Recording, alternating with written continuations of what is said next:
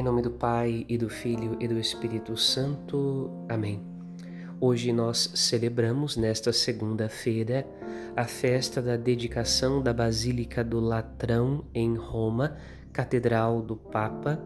E nesta festa nós celebramos não apenas uma construção estruturada por mãos humanas, uma igreja edificada de pedras, de parede, de teto, de afrescos, de pinturas, de obras de arte, mas nós celebramos a igreja que é o coração humano, a vida humana, purificada por Cristo e dedicada a Deus.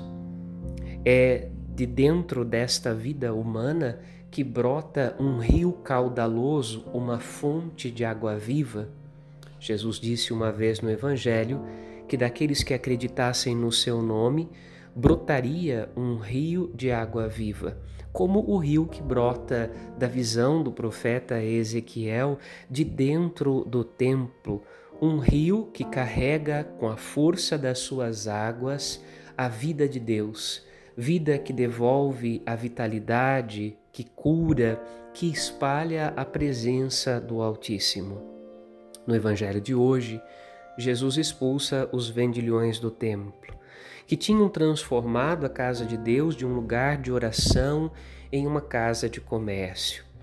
É necessário que permitamos que Jesus entre na nossa vida para expulsar dos nossos corações os vendilhões que têm ocupado o lugar de Deus que tem muitas vezes tornado a nossa vida um lugar de comércio, um lugar de algo meramente humano, carnal, ao invés de um templo espiritual onde se manifesta a presença do Altíssimo.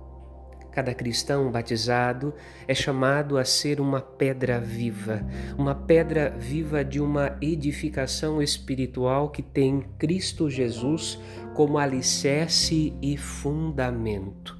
Peçamos ao Espírito Santo que, vivificados pela graça de Cristo, possamos cada dia mais permitir que jorre de dentro do nosso ser esta fonte, fonte de água viva e que ela espalhe a força de Deus, a graça de Cristo por todos os cantos, por todos os lugares, por todos os ambientes humanos onde estivermos presentes.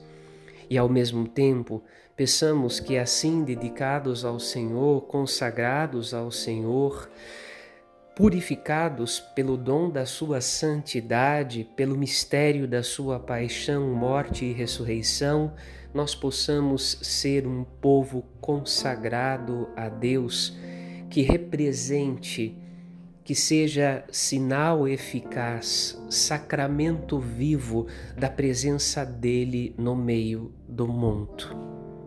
Amém.